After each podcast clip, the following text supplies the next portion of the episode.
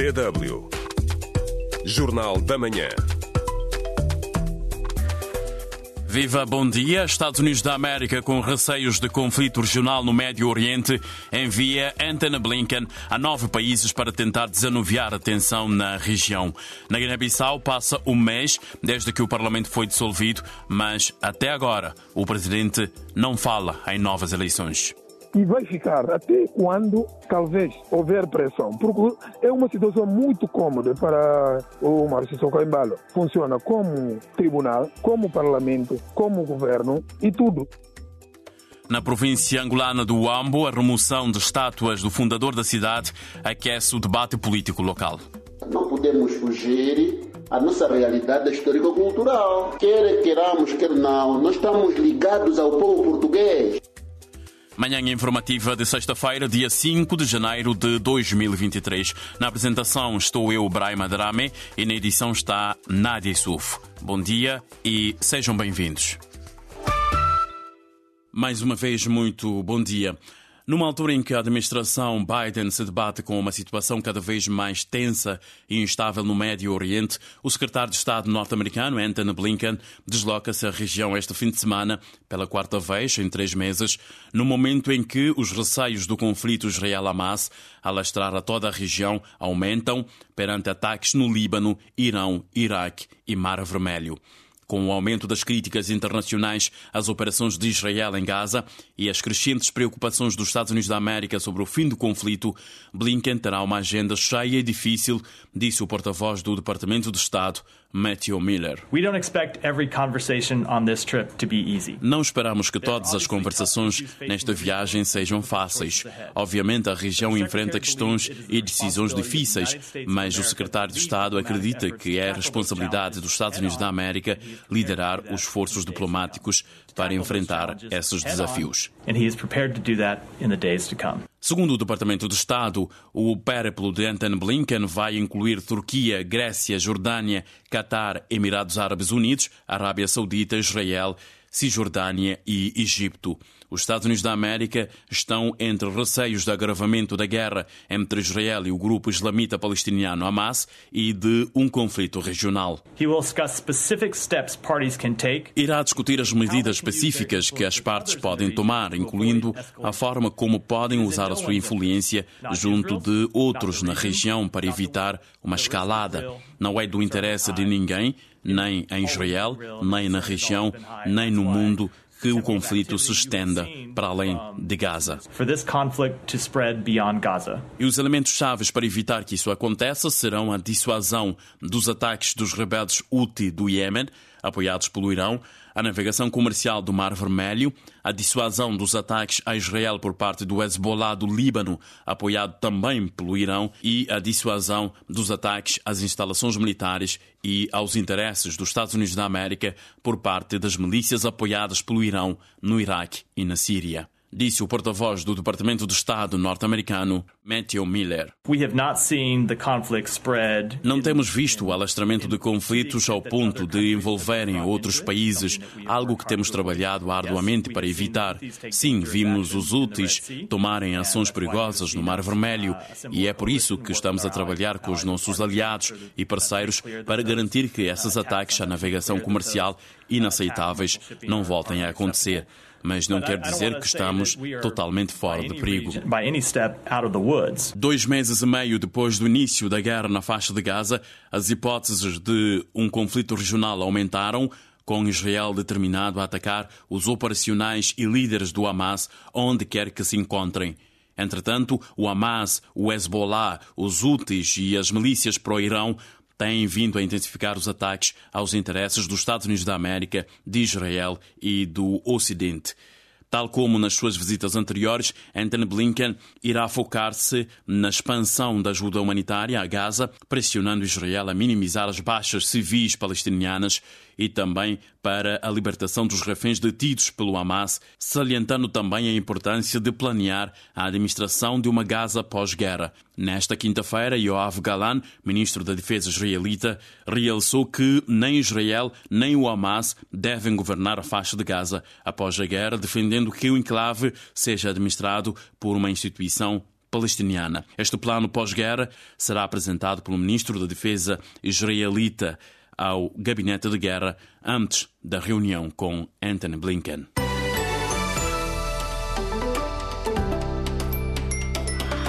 A radioatividade é muito perigosa. Sobretudo quando combate a ignorância e a intolerância, quando denuncia a corrupção e o abuso do poder. Radioativa. DW África. No espaço do ouvinte de hoje, perguntamos qual é a solução que defende para acabar com o conflito entre Israel e o Hamas. Hildebrando de Melo diz que a solução é os israelitas irem viver para a América e construir uh, colonatos nos Estados Unidos. Peter Martinho entende que não existe uma solução à vista, pois a guerra naquela região interessa aos Estados Unidos da América que quer consolidar a sua supremacia naquela região. Também pode deixar o seu comentário no espaço do ouvinte no nosso Facebook pode responder à pergunta do dia no Facebook da DW África. facebook.com barra DW Português. Estamos à espera das suas reações.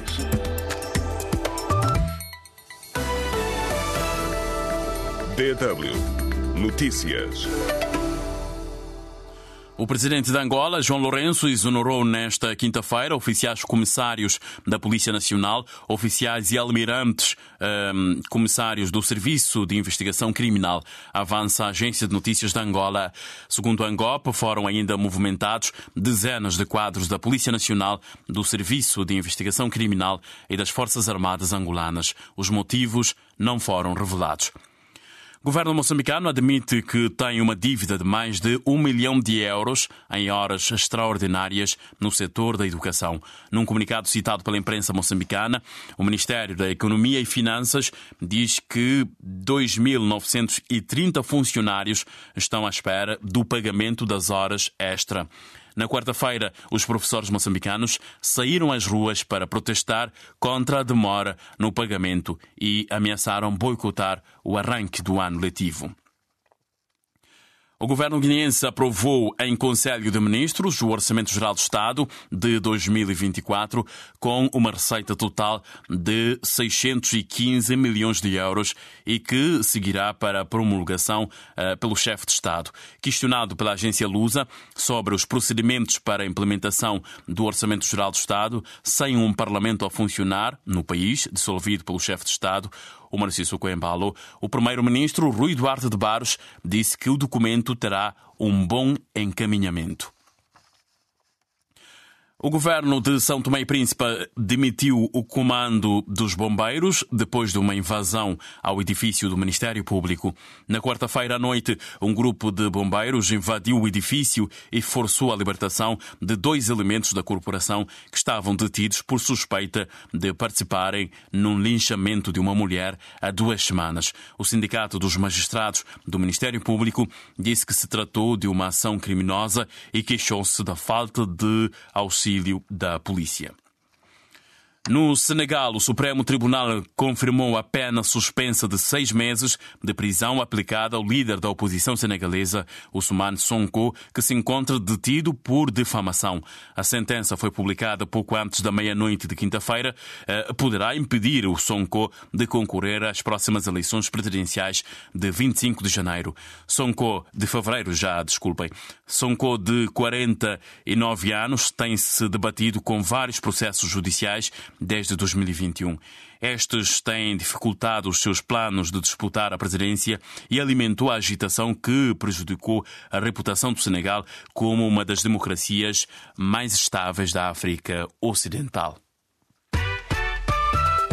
DW África. Deutsche Welle. Passa um mês desde que o Parlamento da Guiné-Bissau foi dissolvido pelo Presidente da República, Umaru Sissoko Embalo. E até agora, o Presidente não fala em novas eleições. Na quarta-feira, o Partido Africano para a Paz e Estabilidade Social uh, denunciou que a maioria dos órgãos estatais guineenses está numa situação de informalidade e é preciso começar a pensar em convocar eleições legislativas antecipadas no prazo legal de 90 dias. Mas a entrevista à DW África, o jurista guineense Fodemane duvida que isso aconteça. Começamos por perguntar a Fodemane quanto tempo é que este governo, de governo de iniciativa presidencial, pode ficar no poder? Estamos perante, como mesmo alguém frisou, uma informalidade em termos de exercício dos poderes do Estado, porque o Parlamento foi dissolvido em franca violação do artigo 94 e de outras disposições, e o governo surgiu em violação da vontade popular, porque a eleição foi feita a quem ganhou as eleições, que hoje não está. Então, o que se pode fazer é tentar corrigir, voltar à normalidade constitucional. E para tentar corrigir, aí é que se podia aproveitar aquilo que é a intenção do legislador, prevendo que, no caso de situações anómalas, que a eleição seja convocada num prazo de 90 dias. E desse prazo, um mês já passou desde a dissolução do Parlamento. Há perspectiva de que a convocação de eleições antecipadas aconteça? Não há perspectivas, mesmo em termos factuais, em termos voluntários, não em termos legais. Porque, primeiro, a Assembleia foi bloqueada. E a Assembleia é um órgão muito importante na realização de eleições, porque é quem legitima a Comissão Nacional de Eleições. A Comissão Nacional de Eleições, os seus membros estão fora do exercício do seu mandato. Quer dizer, já não tem poder jurídico. E o Supremo Tribunal de Justiça tem a maioria dos seus juízes suspensos. Há um acumular de situações de ilegalidade, do qual eh, eu acho é um pouco caricato estar-se a falar de prazos legais da lei, porque não interessa quem conduziu o país até esta situação a legalidade. Portanto, este governo de iniciativa presidencial pode ficar além desses 90 dias previstos por lei? E vai ficar, não só que pode, juridicamente não pode. Todos os atos que tem praticado até aqui são atos sem cobertura legal. E depois uh, vai continuar até quando talvez houver pressão, porque é uma situação muito cômoda para o Márcio Socoimbalo. Tem, ele funciona como tribunal, como parlamento, como governo e tudo, só a sua vontade é que determina. Quando diz pressão, diz pressão de quem? Talvez da população, quando tiver consciência de que a sua situação não vai melhorar com esta sua indiferença perante eh, esses atos de violação. Quando a comunidade internacional perceber-se que está-se perante a violação dos direitos fundamentais de todo o povo que eh, está a sofrer com esta imposição, quando houver esta coerência por parte da comunidade internacional. E acredita que essa pressão vai acontecer? Eu não acredito pelo que estamos a ver até hoje, porque neste momento temos mais de 100 pessoas detidas, algumas com mandato de absolução por parte do tribunal, outras sem acusação, e temos o parlamento ser bloqueado e a comunidade internacional cada dia vimos a tentar legitimar a tentar uh, abençoar, podemos dizer, aspas, a situação. E não se ouve. Se houver eleições nos moldes uh, atuais, dentro dos 90 dias, como está previsto na lei, será que o PAIGC ou a coligação Pai Terra Arranca boicotariam essas eleições? Se não boicotarem, vão legitimar apenas a ditadura. Primeiro, não há garantia de que quem ganhar é que vai governar. Isso já foi provado. Então, a vontade popular que não vai ser respeitada, para o que é que servem as eleições? Outra coisa, eleições nessa condição é ter um porta-voz do presidente na Comissão Nacional de Eleições, ter um escrivão ou um secretário do presidente no Supremo Tribunal que faz de Tribunal Eleitoral, é impedir todas as pessoas que têm opiniões ou que têm pensamentos diferentes de circular a nível nacional, então, se forem, vão legitimar só esta situação. Foi o jurista guinense Fodemana entrevistado por Guilherme Correia da Silva. Na província angolana do Uambo, o governo local removeu do centro da cidade para o Museu Regional as estátuas de Norton de Matos, fundador da cidade, e do seu arquiteto Vicente Freira. A decisão foi justificada com o facto de as figuras não fizerem parte da matriz cultural local, ou Vimbundo. Entretanto, a decisão está a ser interpretada como uma tentativa de se apagar a memória histórica do Uambo, José Adalberto. A decisão já foi tomada e as estátuas do general Norton de Matos, fundador da cidade do Ambo, e do seu arquiteto Vicente Ferreira, já foram removidas da zona adjacente ao local onde será erguido o futuro Centro Cultural do Ambo para o Museu Regional do Ambo. A decisão unilateral do executivo local está a ser alvo de várias interpretações e apreciações por parte da opinião pública local. Para o professor Abrão Messa Messa, as explicações avançadas pelo Gabinete Provincial da Cultura e Juventude e Desportos são paradoxais e não fazem sentido. Nós não podemos fugir à nossa história, não podemos fugir à nossa realidade histórico-cultural. Quer queiramos, quer não, nós estamos ligados ao povo português por uma questão histórica. As explicações dadas pelo diretor provincial da Cultura, Juventude e Desportos do AMBO, Jeremias da Piedade, segundo as quais a recolha das estátuas para o Museu Regional do Ambo está associada ao facto das figuras não fazerem parte da matriz cultural local Vimbundo, mereceu igualmente uma observação do historiador e docente universitário Venceslau Cassese. Queramos ou não, essa figura está ligada à nossa história, a história do Ambo. Não faz parte, de fato, do grupo etnolinguístico Vimbundo, como grupo, mas em termos de evolução e de desenvolvimento urbanístico, portanto, a figura de Norton de Matos entra, de facto, na história do Zobimbundo. A decisão foi comunicada por Jeremias da Piedade às autoridades locais em dezembro de 2023, durante uma reunião do Executivo Provincial. Producente Abrão Messa Messa, uma decisão desta índole carece de uma maior legitimidade. Nós, sociedade civil, condenamos veementemente porque não fomos ouvidos. Já não é mais tempo das pessoas traçarem diretrizes a partir dos gabinetes e vir impor a uma comunidade como o Ambo, que é uma cidade muito histórica. Venceslau Cassés espera que a transferência das estátuas para o Museu Regional do Ambo venha a contribuir para uma maior visibilidade do museu. Acredito que os tratamentos posteriores darão maior dignidade, portanto, a esta figura. A DW contactou o Gabinete Provincial da Cultura, Juventude e Desportos do Ambo para um pronunciamento, mas sem sucesso. A DW, José do Alberto. DW Notícias.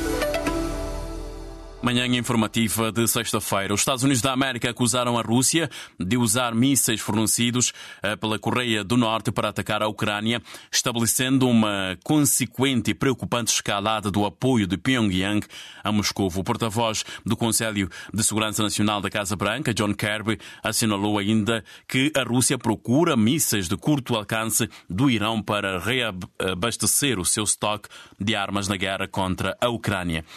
Hoje, Kim Jong-un, eh, líder norte-coreano, pede para aumentar a produção de lançadores de mísseis no país, num momento marcado por uma escalada de tensão com os Estados Unidos da América e a Coreia do Sul. O grupo terrorista Estado Islâmico instou os seus seguidores a atacarem a Europa, os Estados Unidos e países aliados de Israel para vingar os muçulmanos da Palestina e de outros países do Médio Oriente. Após duas semanas de fortes inundações em vários pontos da Alemanha, as cheias dos rios e os alertas de inundações continuaram a atingir boa parte do norte, centro e leste da Alemanha nesta quinta-feira. As chuvas dos últimos dias elevaram os níveis de alguns dos rios que já transbordaram. Ainda na Alemanha, digo-lhe que uma pessoa morreu e várias ficaram feridas num incêndio ocorrido na quinta-feira à noite num hospital de Wilson, sul de Hamburgo, no norte da Alemanha, disse hoje a polícia. Seis pessoas ficaram gravemente feridas em estado crítico, enquanto numerosas outras foram registadas como feridos ligeiros, indicou a polícia em comunicado. DW Espaço do Ouvinte. No espaço do ouvinte de hoje, perguntamos eh, eh, qual é a solução que defende para acabar com o conflito entre Israel e o Hamas. Um, Afonso Domingos eh, diz que a solução é repor a geopolítica natural, acabar com o mandato britânico, isto é, acabar com Israel no território palestiniano, comenta este internauta. NSA-JD comenta também que a solução é criar uma Palestina sem a liderança do grupo Hamas. A todos que participaram, muito obrigado. Notícias em dw.com.br português. Bom fim de semana a todos.